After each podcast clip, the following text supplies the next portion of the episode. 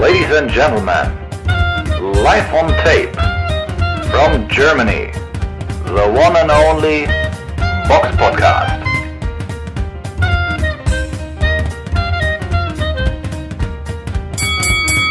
Servus für Tee und Hallo, willkommen zum Box Podcast Ausgabe 352. Es ist der 5.6.2022. Heute mit mir in der Runde dabei der Eugen. Hallo. Und ich, der Robert. Wie immer beginnen wir mit dem Rückblick aus vergangene Wochenende. Der Box Podcast Rückblick aufs vergangene Wochenende. Da fangen wir mit äh, zwei kleineren Veranstaltungen an. Einmal die Veranstaltung, die am Samstag, den 4. Juni in der Motorpoint Arena in Wales stattfand. Da war eine Veranstaltung von Eddie Hearn und Matchroom gewesen, äh, die auf The Zone übertragen wurde. Dort kämpften im Superfedergewicht Kenichi Ogawa gegen Joe Cardina und Kenichi Ogawa hat diesen Kampf durch K.O. in der zweiten Runde verloren. Und ähm, hat ihn aber auch sagenhaft durch eine schöne Rechte, die er ans Kinn gekriegt hat, verloren. Und ähm, ja, Joe Cardina kann sich jetzt IBF-Weltmeister äh, im Superfedergewicht nennen. Dann hatten wir noch eine Veranstaltung, die am Samstag, den 4. Juni in der, im Armory stattfand, in Minneapolis, Minnesota.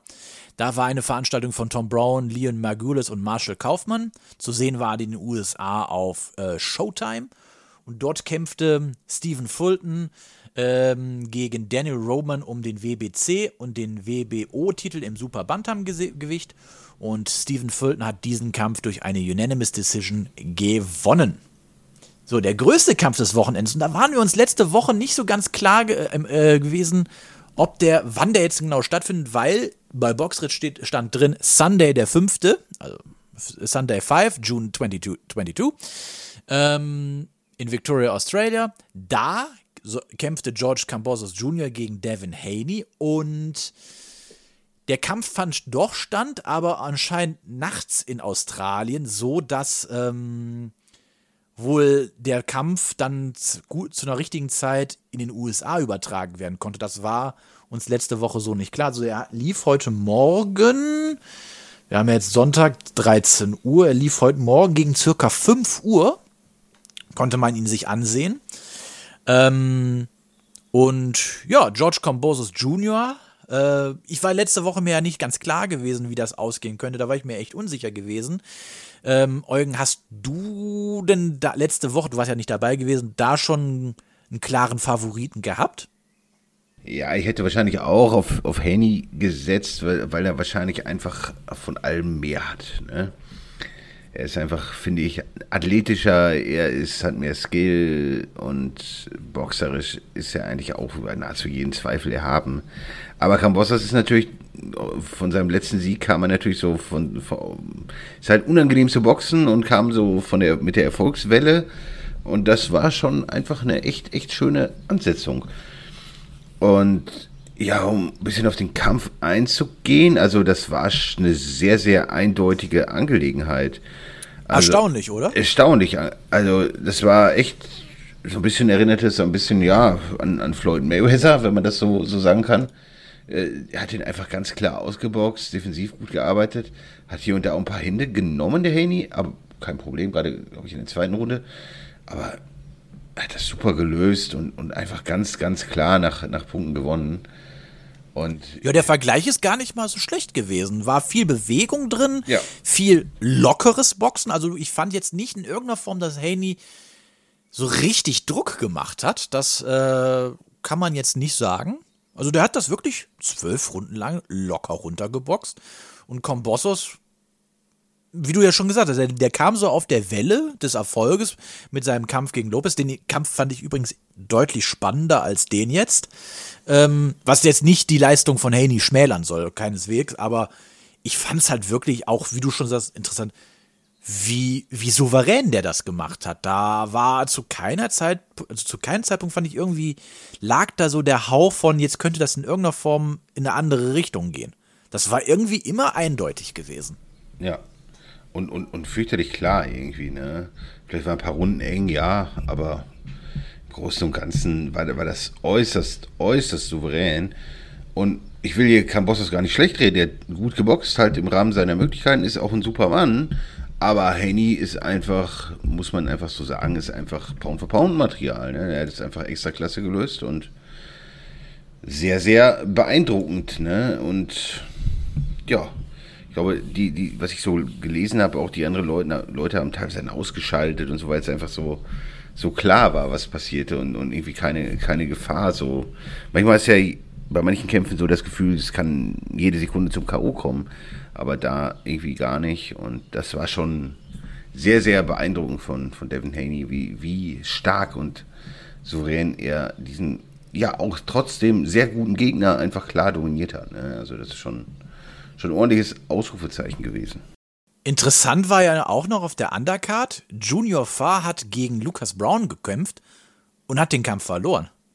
Ja, also war ja auch nicht unbedingt mit zu, zu rechnen. Ne? Lukas war, oder Junior war, galt ja immer so als, als Talent, ne? Und, und, und Brown mit ja, 43 mittlerweile, ne? Da hat man auch schon gedacht, ah, zum alten Eisen und ja, aber er hat es dann nochmal noch mal gezeigt. Aber er ist halt echt ein unangenehmer Mann, auch in seinem hohen Alter. Und ich, aber das hätte ich auch nicht erwartet. Gerade weil der halt auch schon hier vorher letztes Jahr gegen Paul Gellen K.O. gegangen ist und davor gegen David Allen.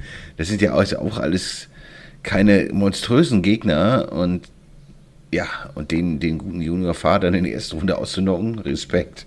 Also das ist schon krass. Kann man mal machen. ja, ich finde also es wirklich krass, weil Junior Fight, der hat ja gute Anlagen. Erinnere dich an den Kampf gegen Joseph Parker letztes Jahr.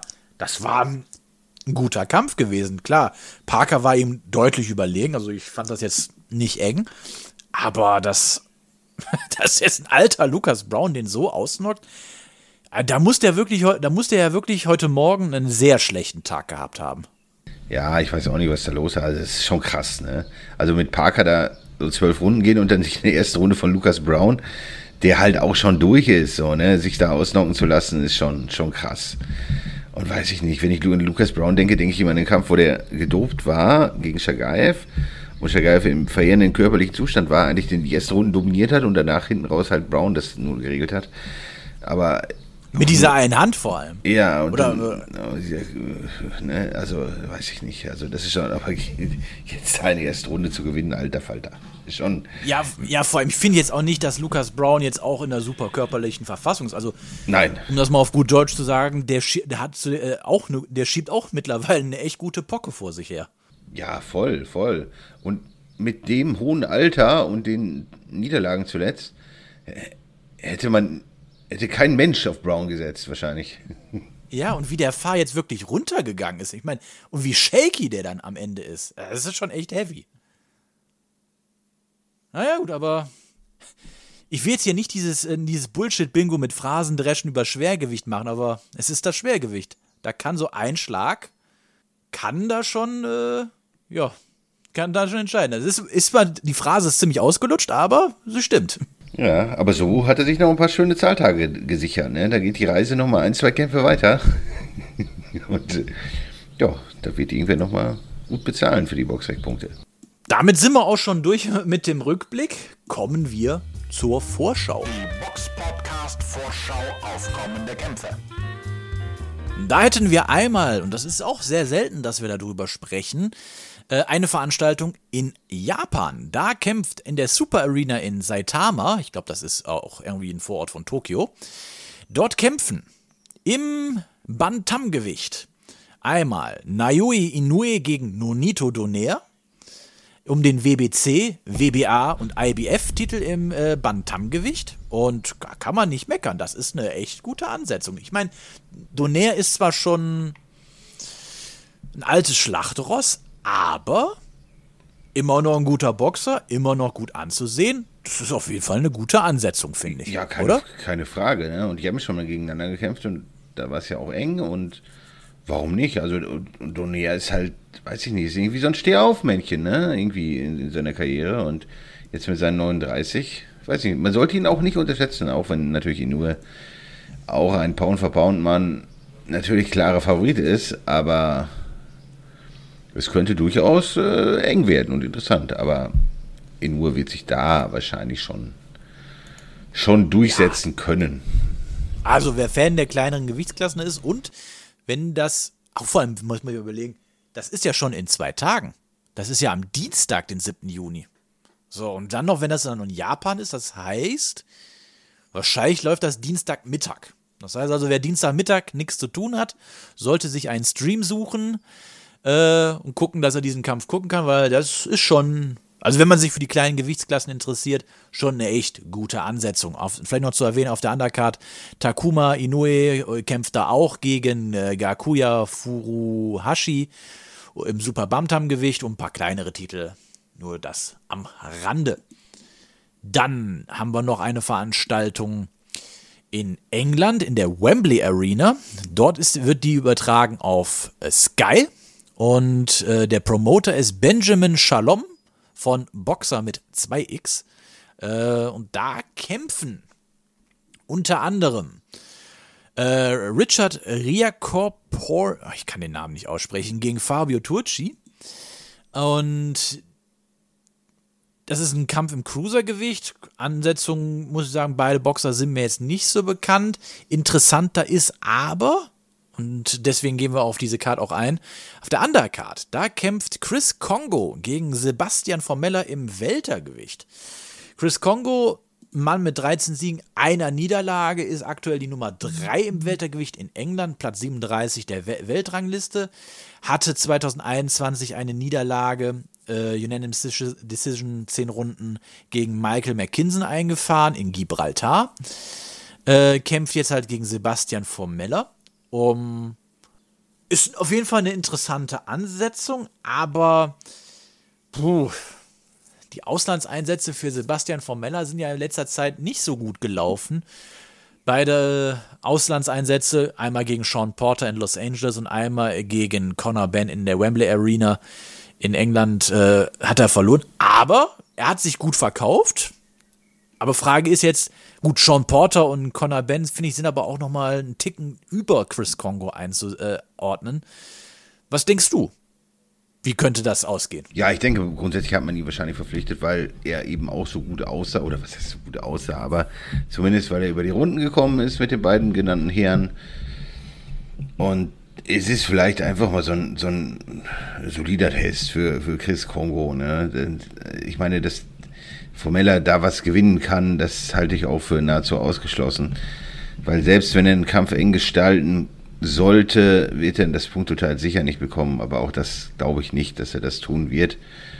Wird vielleicht nicht so ganz so klar wie seine letzten Niederlagen, aber, aber immer noch klar genug. Also ich glaube nicht, dass er da viele, viele Runden holen wird. Also der wird da, ja, ich würde sagen, das ist es geht halt weiter irgendwie so mit dem deutschen Boxsport. Ne? Das ist das Übliche, die Leute reisen ins Ausland, um sich da die Niederlage abzuholen. Das ist irgendwie ganz, ganz traurig.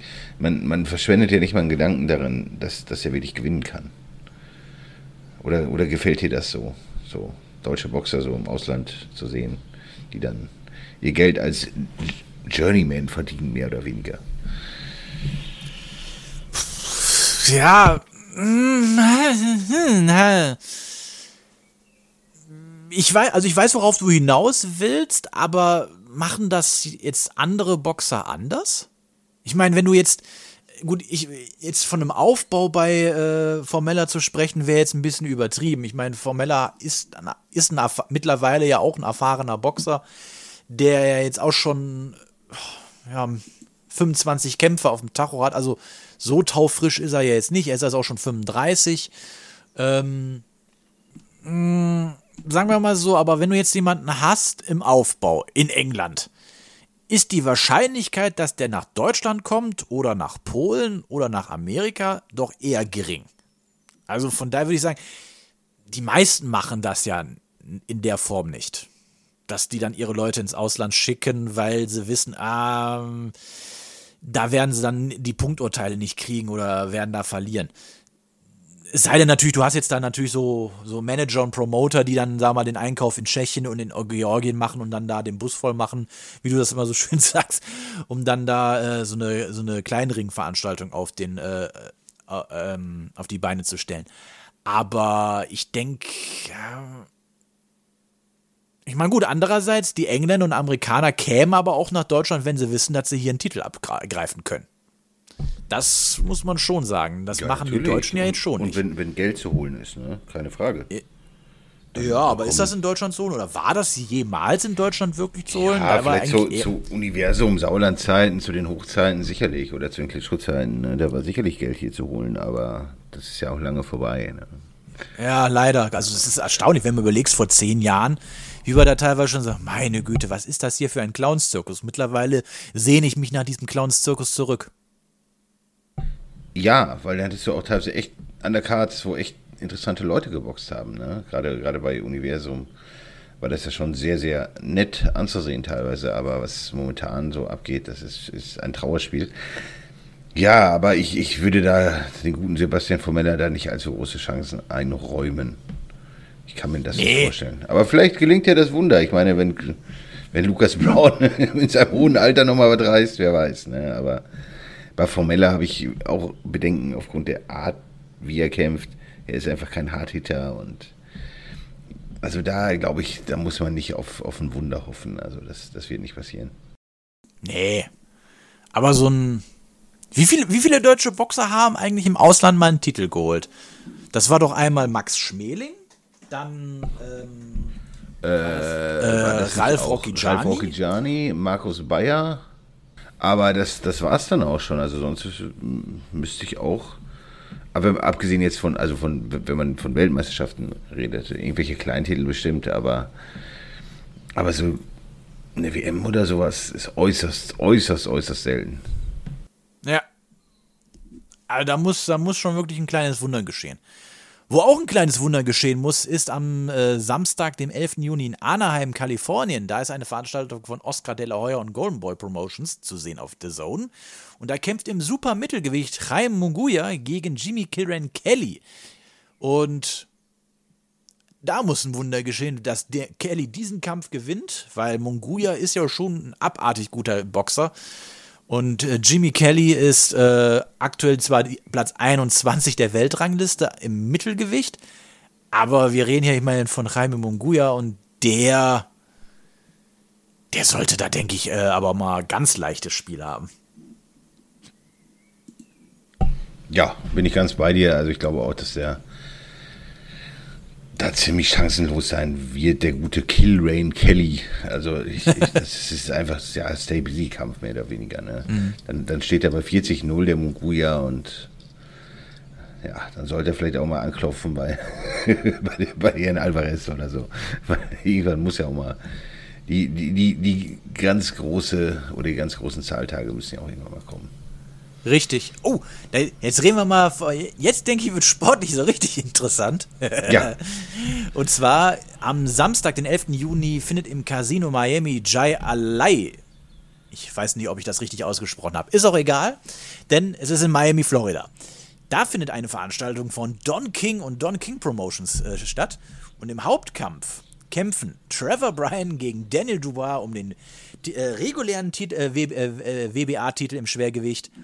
Und puh, ich, also ich bin mir nicht sicher, ob, Don, ob das so eine richtig gute Idee von Don, Don King war, den Kampf gegen Daniel Dubois auf die Beine zu stellen. Weil die Wettmacher, soweit ich das jetzt gelesen habe, sehen äh, Dubois in einem, als Favoriten 12 zu 1 gegen Trevor Bryan. Und ich weiß nicht, ob das nicht sogar zu niedrig angesetzt ist. Ja, Trevor Bryan ist halt auch, ich meine, er sieht eindrucksvoll aus, 22-0, aber es ist natürlich auch, ja, wie soll man sagen, ein, sehr überschaubarer Boxer. Ne? Also das ist, ich glaube auch nicht, dass er da große, großen Auftrag haben wird. Ich glaube auch, der wird da recht kurzrundig die Segel streichen gegen Dubois. Aber man wird sehen, was dabei rumkommt. Ja, vielleicht kassiert der gute Don King der ja ordentlich Geld, dass man Dubois nochmal irgendwie danach in England gegen irgendwen stellt oder so. Und vielleicht nochmal in Wembley gegen, weiß ich, irgendwen. Dass man Joshua da wieder zum WM macht oder weiß der Geier, welche Pläne man da verfolgt. Irgendwelche Gründe wird es geben. Interessant ist auch, dass kein Fernsehpartner das überträgt.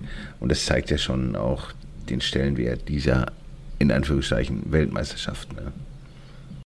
Ja, ich kann mir jetzt nicht vorstellen, dass das nicht übertragen wird. Also in England wird das bestimmt übertragen, da bin ich mir ziemlich sicher. Die letzte Veranstaltung, also die eine Veranstaltung, wo Trevor Bryan ja gegen Bemern Steve Vern übertragen wurde, die konntest du ja irgendwie auf dem Online-Stream äh, auf, ich glaube, donkingpromotions.com oder so sehen. Ähm, wie das jetzt mit Jonathan Guidry war, wo das übertragen wurde, weiß ich jetzt ehrlich gesagt gerade gar nicht. Aber das, hm, es, das kann, also ich, ich kann es mir einfach beim besten Willen nicht vorstellen. Wen wir eigentlich mal da fragen müssten, wäre Christian Thun, denn der war im, im Trainingscamp von Trevor Bryan in Las Vegas gewesen.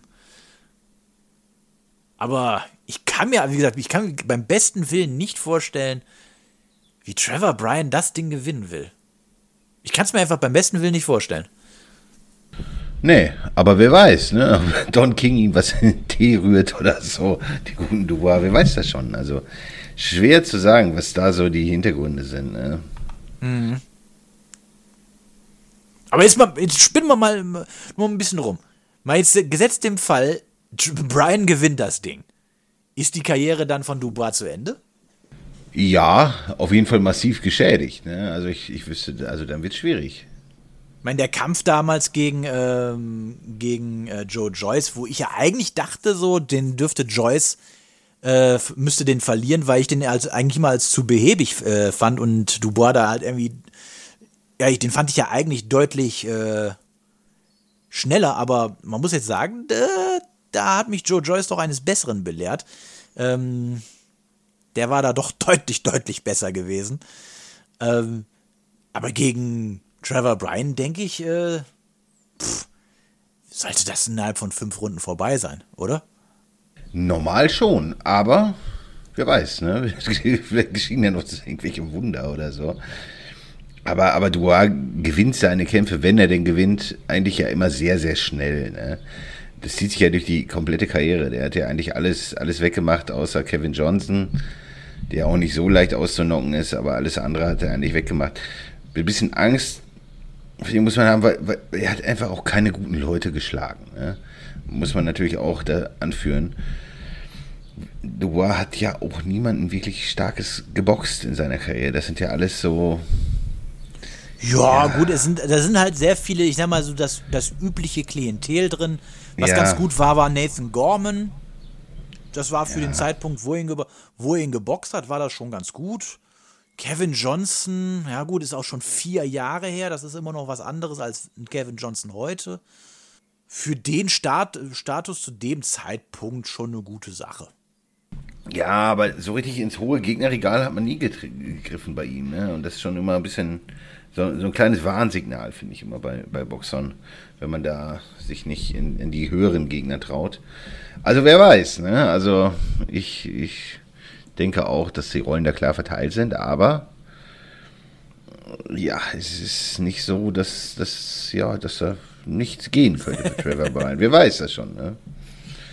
Naja, schließen wir das ab und kommen zu der allseits beliebten Kategorie Hörerfragen. Zuhörer stellen Fragen und wir beantworten sie. und da fragte uns der Jojo bei Instagram, da hat er, er hat uns zwei Fragen gestellt. A. Wäre ein Kampf zwischen Frank Sanchez und Joseph Parker aktuell zu früh? Wer würde gewinnen?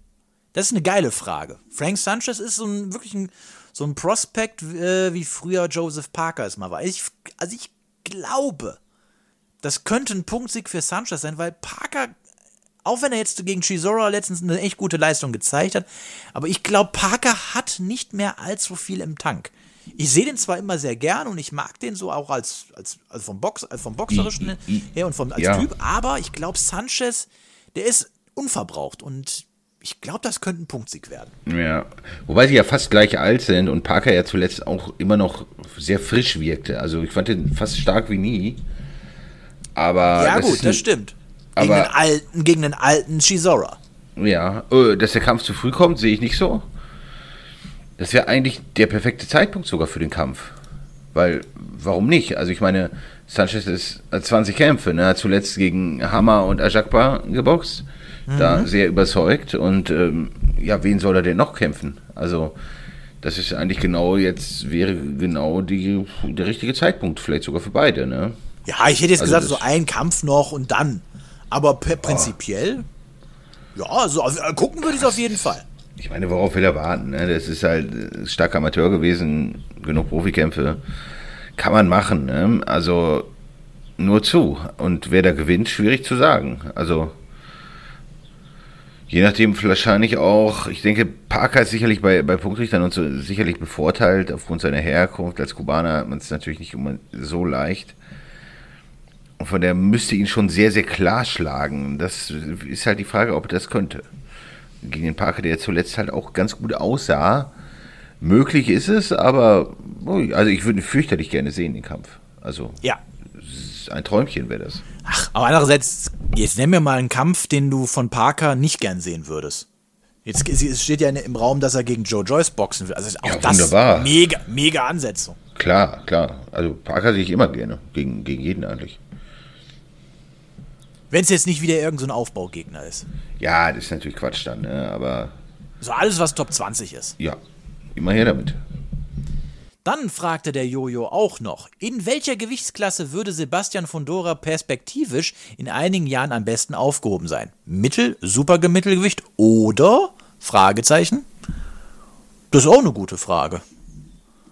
Ähm, boah, das ist eine wirklich gute Frage. Ich, da, da muss ich wirklich gerade mal ein bisschen in mich gehen. In welcher Gewichtsklasse wäre der gut aufgehoben? Ich meine, er ist aktuell im Super-Weltergewicht. Er ist halt, das wir ja auch so krass. Ich meine, der Mann ist 1,97 Meter, also das ist eine Größe, die findest du nur teilweise noch nicht mal im Cruisergewicht. Ähm, also von der Größe her hat er die Möglichkeit natürlich noch ein paar Kilo draufzupacken, aber das, was ihn jetzt natürlich so effizient macht, würde natürlich von Gewichtsklasse zu Gewichtsklasse weniger werden. Ich könnte mir vorstellen, ich meine, der Mann ist jetzt 24, ja, so bis ins Supermittel, könnte ich es mir vorstellen, aber dann muss auch der Stil entsprechend sein. Also da muss er deutlich defensiver werden.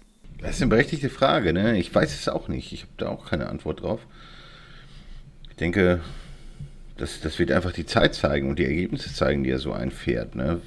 Ich denke, in dem jungen Alter ist es noch kein Problem mit dem Abkochen und so, das, das geht noch, aber je älter du wirst, desto schwieriger ist es natürlich wahrscheinlich auch das Gewicht zu bringen. Ja, Der- vor allem bei der Größe. Ja, der, der abnormal ist ja Heavyweight-Größe und der, der wird früher oder später wird er natürlich aufsteigen. Ne?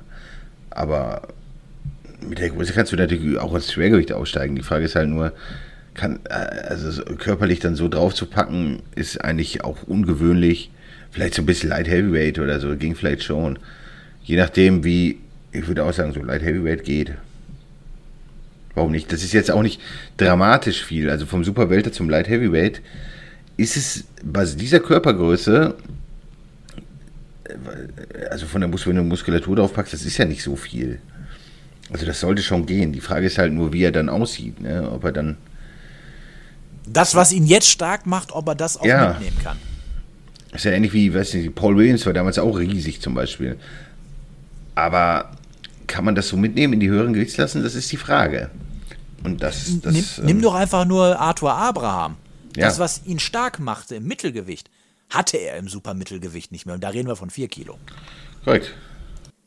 Also das ist, äh, also eine ganz eindeutige Aussage können wir da nicht machen. Ähm, aber, aber vom, also sagen wir mal, Supermittelgewicht können wir uns schon drauf einigen, dass der da definitiv noch auf jeden Fall was reißen könnte. Aber wir müssen ja auch halt gucken, äh, heute ist 2022 und er ist im Superwelter. Wer weiß, wie lange der das da macht und Wer Ja. weiß, sag mal, sag mal, sag mal, der ist jetzt neun, der ist jetzt 24 und mit 29 kämpft er im äh, Supermittelgewicht. Weißt du, wer dann im Supermittelgewicht gerade vorne dabei ist? Es kommt ja auch Nein. immer drauf an, wie gut so eine Kl- Gewichtsklasse besetzt ist. Ja, und ich denke, es gibt auch noch genug Aufgaben im Superwelter für ihn. Und gewinnt er sicher gegen Charlo? Gewinnt er gegen, gegen Tim Tew? Also ich bin mir da nicht sonderlich sicher, dass er die Leute ausschlägt oder gegen Madrimov oder so. Das Ja, sind ja. ja schon, schon elitäre Kämpfer, die, die brutal, weiß ich nicht, ob er gegen die auch gewinnt. Also ich glaube erstmal muss man sich da nicht so wirklich Gedanken drüber machen, wenn er das Gewicht noch gut bringen kann, wird er sicherlich auch da- bleiben, erstmal und vielleicht dann diese Namen anstreben. Und sollte er die schlagen, natürlich wird er vielleicht aufsteigen, aber weiß ich nicht, so bis Light Heavyweight geht sicherlich alles, aber das, das fällt und steigt und fällt alles halt mit den, mit den sportlichen Erfolgen und die, den Angeboten, die dann reinkommen. Ne? Ich glaube, dass da wird das eher von abhängig machen, als jetzt da irgendwie einen Plan zu verfolgen, oh, das, da will ich aber da und da aufsteigen, weil erstmal sind die nächsten Kämpfe ja viel da, da wegweisend, glaube ich. Ja. Da Mhm. kann man schwierig, ist halt der Blick in die Glaskugel, da kann man, kann man ja nicht wirklich was zu sagen, aber aufsteigen sollte kein Problem sein halt. Dann haben wir mal wieder eine erstklassige Frage von Detlef Detlefsen bekommen bei YouTube. Und er fragte, was meint ihr? Prime Henry Maske gegen Saul Canelo Alvarez aus seinem letzten Fight gegen Dimitri Bivol. Ohne Gewichtsklausel bei RTL in Frankfurt an der Oder, dem Volkinator in der Ecke und mit Kai Ebel als Experte. Wer würde gewinnen? Liebe Grüße aus Marzahn, Detlef. Hätte ich ja echt Bock drauf, ne? irgendwie, dass der, dass der Alvarez da in so ein verregnetes, muss natürlich Winter oder Herbst stattfinden, da irgendwie Frankfurt oder so leicht runtergekommen, keine Ahnung. Äh, mit Ostscham. Da hätte ich, Ich, schon weiß Spaß jetzt, ich, wei- ich, ich bin noch nie in Frankfurt oder gewesen und die letzten Aufnahmen, die ich mal gesehen habe, waren um die Jahrtausendwende. Also ich weiß wirklich nicht, wie es gerade in Frankfurt Nee, oder aber ich aussieht. glaube, in der Gegend ist so wirtschaftliches Powerhouse ist das, glaube ich, jetzt auch eher nicht. Also ist nicht wie das Frankfurt am Main, sondern so eher wie Gelsenkirchen. vielleicht, ja. Oder, oder wäre das jetzt zu gemein? Ja, weiß nicht. Ja, interessant wäre das, auf jeden Fall. Weil bei Alvarez tue ich mir immer schwer damit, diese, diese Kämpfe, wo er die Gegner darunter abkochen lässt, das, das finde ich, das, das mindert in meiner Wahrnehmung den, den Wert des, der Siege immens, immens einfach nur. Ja, das hast du ja jetzt bei dem Kampf gegen Bivol gesehen. Genau, und da gab es das nicht. Genau, und das habe ich ja auch immer schon, schon gebetsmühlenartig in den letzten Jahren in den Podcasts immer gesagt, dass mich das so unendlich stört. Dass das, natürlich ist die Karriere beeindruckend von ihm, aber, aber diese, dieses Runterkochen der Gegner, also wenn man den Kovalev da gesehen, das war ja nicht mehr Kovalev, der gegen ihn geboxt hat. Und, ach, schwierig, schwierig. Also, ich fände das schon interessant. Also ich glaube nicht, dass der den ausnocken würde. Es könnte passieren, also der, das Maske K.O. geht. Wäre sicherlich im Bereich des Möglichen, aber nach Punkten da auch in Frankfurt oder wenn der Sauerland den Punktrichter dann da schön dazukommen lässt und so, weiß ich nicht. Ob das so, ah, ja, ja, das wäre interessant. Ja, aber du darfst nicht vergessen, auch wenn er jetzt gegen ähm, Bivol verloren hat, Bivol ist aber schlagstärker als Maske. Maske war, hat ja, glaube ich, in zehn Weltmeisterschaftskämpfen nur zwei vorzeitige Siege geschafft. Und auch da war die Gegnerschaft eher überschaubar gewesen. Ähm, und Maske war jetzt nie einer, der immer sehr gut mit Druck äh, klarkam. Also, Nein, und, und ist natürlich, das, das, würde, das würde natürlich auch schwierig sein. Allerdings ist er natürlich boxerisch schon echt gut gewesen. Wel wel welches Video ich da vielleicht mal empfehlen möchte, ist vom YouTube-Kanal 24-7 Boxing. Die, die haben vor ein paar Tagen, also, oder der, ich glaube, das ist nur einer, ähm, der hat vor ein paar Tagen ein Video hochgeladen zum Thema Henry Maske. Wie gut war er wirklich? Und äh, geht da halt auch noch ein bisschen auf die Gegnerschaft und alles ein. Das ist auf jeden Fall sehr empfehlenswert. Ja, auf jeden Fall. Das Problem sehe ich halt bei Moskau nur, dass der, ja, wenn, wenn Alvarez sehr aggressiv wird, dass er sich dem nicht entziehen kann, dass er halt das Problem hat, sich zu wehren. Ne? Und das ist immer das Problem der mangelnden Punching Power, wenn du dich nicht wehren kannst oder dir nicht ausreichend Respekt verschaffen kannst. Ne? Also logische Wahl ist natürlich klar Alvarez. Aber die Wahrheit liegt immer im Ring und man weiß es nicht. Es ist auf jeden Fall echt eine interessante Frage, wie das ausgegangen wäre. Vermeintlich muss man all in auf, auf Alvarez gehen, ja. Aber interessant finde ich es trotzdem. Ja, das auf jeden Fall. Das auf jeden Fall. Aber ich stelle mir das gerade noch so vor, wie Kai Ebel dann da in seinem bunten Anzug dann da versucht, ein Interview mit, äh, mit äh, Alvarez zu machen und der fragt sich nur, wer ist dieser Typ? Sind Sie der Sohn von Boris Becker oder irgendwie, irgendwie sowas, wird er dann fragen. So, für den War, einen oder gab es ein anderen Tennis argen. gab es in den 80ern ein Tennisturnier in Guadalajara? Gab es da eine Besenkammer? Ich weiß es nicht, aber vielleicht würden dann solche Fragen gestellt werden. Oh Mann, oh Mann. Weiß man nicht. Nein, aber es wäre auch eine witzige Sache und ja, hätte ich gerne gesehen. Dann kommen wir jetzt zu den Nachrichten. Die Box Podcast Nachrichten. So, wo wir jetzt eben schon über einen Ausscheidungskampf, äh, beziehungsweise über einen Kampf im Schwergewicht nach, Version der WBA gesprochen haben, kommen wir zu einem nächsten Kampf von der WBA. Und zwar ein Ausscheidungskampf im Schwergewicht zwischen Huey Fury und Michael Hunter. Dieser soll am 2. Juli in Manchester stattfinden. Und, äh, also per se finde ich die Ansetzung jetzt gar nicht mal schlecht. Die ist auf jeden Fall interessanter als die Trevor Bryan gegen Daniel Dubois. Aber dass das ein Eliminator für ein Anführungszeichen eine Weltmeisterschaft sein soll, naja. Dafür Ja. ich, haben beide, dafür haben beide zu wenig gute äh, Siege eingefahren. Ja. Aber Das, vielleicht als ich sagen würde, ja? Ja, aber vielleicht ist ja das ja der Plan, wie wir eben bei dem Kampf äh, um die vermeintliche Weltmeisterschaft im Schwergewicht erwähnt haben. Äh, vielleicht ist ja das der Plan, dass man da den Sieger aus äh, Brian gegen Dubois in England kämpft. Und wenn das Dubois ist, könnte man natürlich da irgendwie auch eine große Halle in England füllen und den Sieger dann wieder weiterverkaufen und so. Also äh, ir- irgendwas steckt da schon hinter. Ne? Aber so boxerisch finde ich beide also muss ich sagen, ich mag beide nicht sonderlich als, als Boxer. Also sehe denen auch nicht sonderlich gerne zu. Und klar, äh, er hat den Namen Fury, aber er ist nicht ansatzweise so, so wie, wie Tyson Fury. Also, weiß ich nicht. Also, ich bin da jetzt auch kein, kein großer Fan von. Die Ansetzung ist nett, aber ich, als Boxer finde ich sie jetzt nicht, beide nicht so spannend.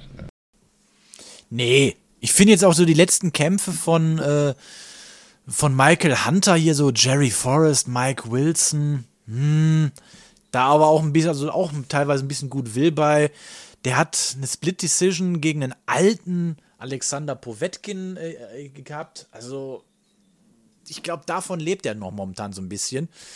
Äh, und wie gesagt, Huey Fury, hast du auch schon gesagt, bin ich jetzt auch nicht so der Fan von. Ja, der hat zwar jetzt so ein paar bekanntere, ich nenne das jetzt mal, äh, ähm, Edel-Journey-Männer wie Marius Wach oder Christian Hammer geschlagen. Ah, Aber da, naja, lassen wir uns mal überraschen, beziehungsweise wir werden ja dann, wenn es soweit ist, auch auf diesen Kampf eingehen.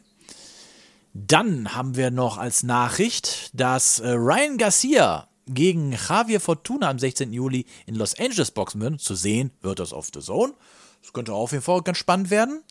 Spannend ist auch, oder wer weiß, ob es spannend wird, ist noch die Nachricht, dass äh, Anthony Joshua Robert Garcia als Chefcoach neben Angel Fernandez äh, oder Angel äh, Fernandez ähm, verpflichtet hat. Glaubst du denn, dass äh, Joshua das jetzt noch groß helfen wird im, im Vorbereitung auf den Kampf gegen äh, Usyk oder denkst du eher, ah, ein Versuch was wert? Ja, ist eine gute Frage. Irgendwas ändern muss er ja, ne? Also er muss ja irgendwas versuchen. Weil wenn er genau den gleichen Stiefel wieder runterboxt wie im ersten Kampf, wird der Kampf genauso ausgehen wie der erste Kampf.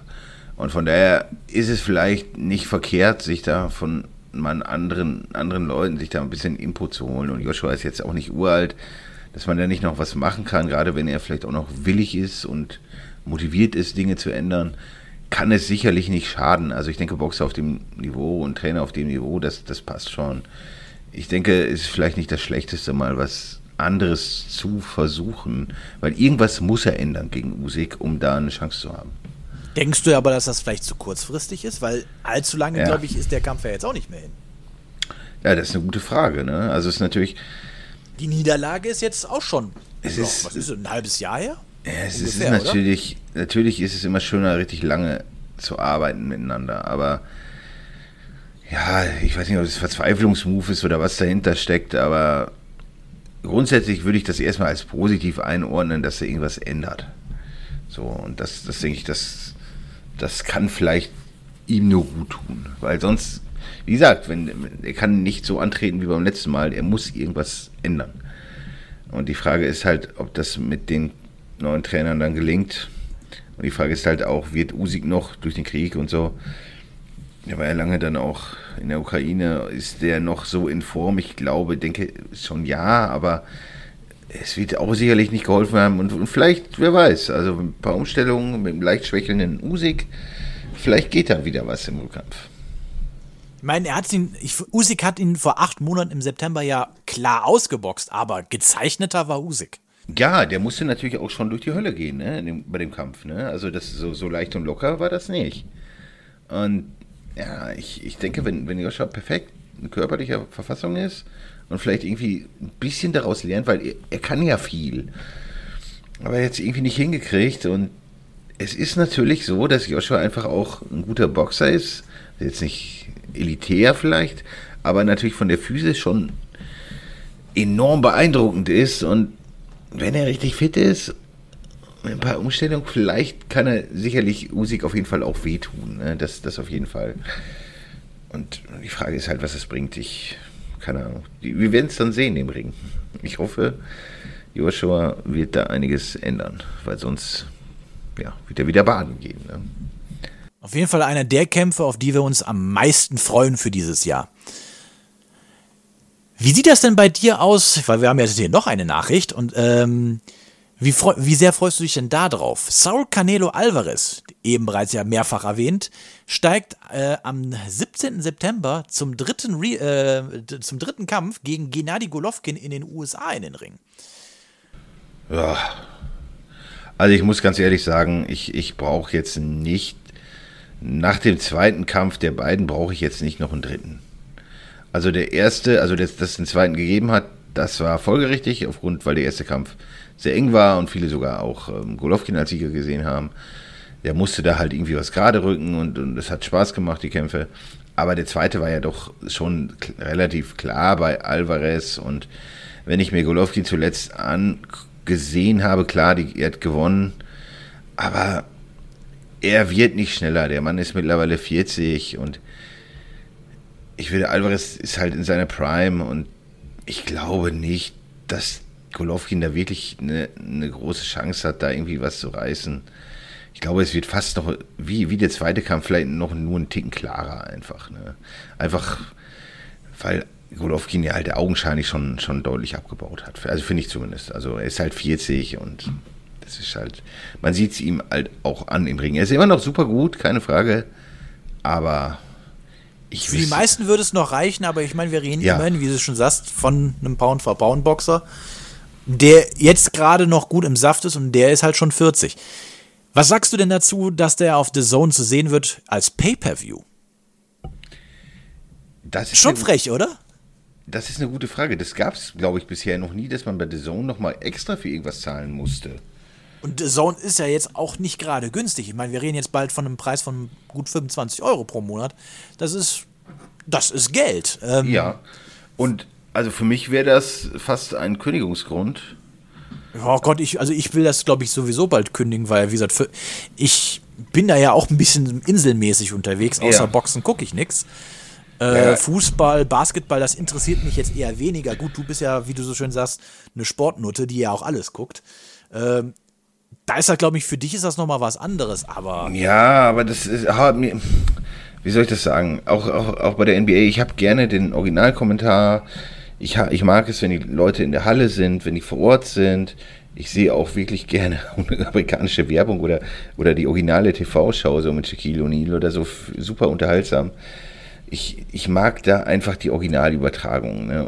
Es fehlt mir der Charme bei NBA, der Zone-Übertragung die sind okay, aber der Charme fehlt mir ganz klar. Und wenn, wenn die dann noch äh, in ihrem Abo dann nochmal ein extra Pay-Per-View-Dings äh, machen für Boxen, und die haben ja schon auch durchaus viele Sportrechte verloren, The Zone, wie zum Beispiel die Premier League oder so, dann würde ich auch ganz, ganz stark drüber nachdenken, wäre das für mich auf jeden Fall ein Kündigungsgrund, das zu kündigen, wenn ich da nochmal extra bezahlen müsste.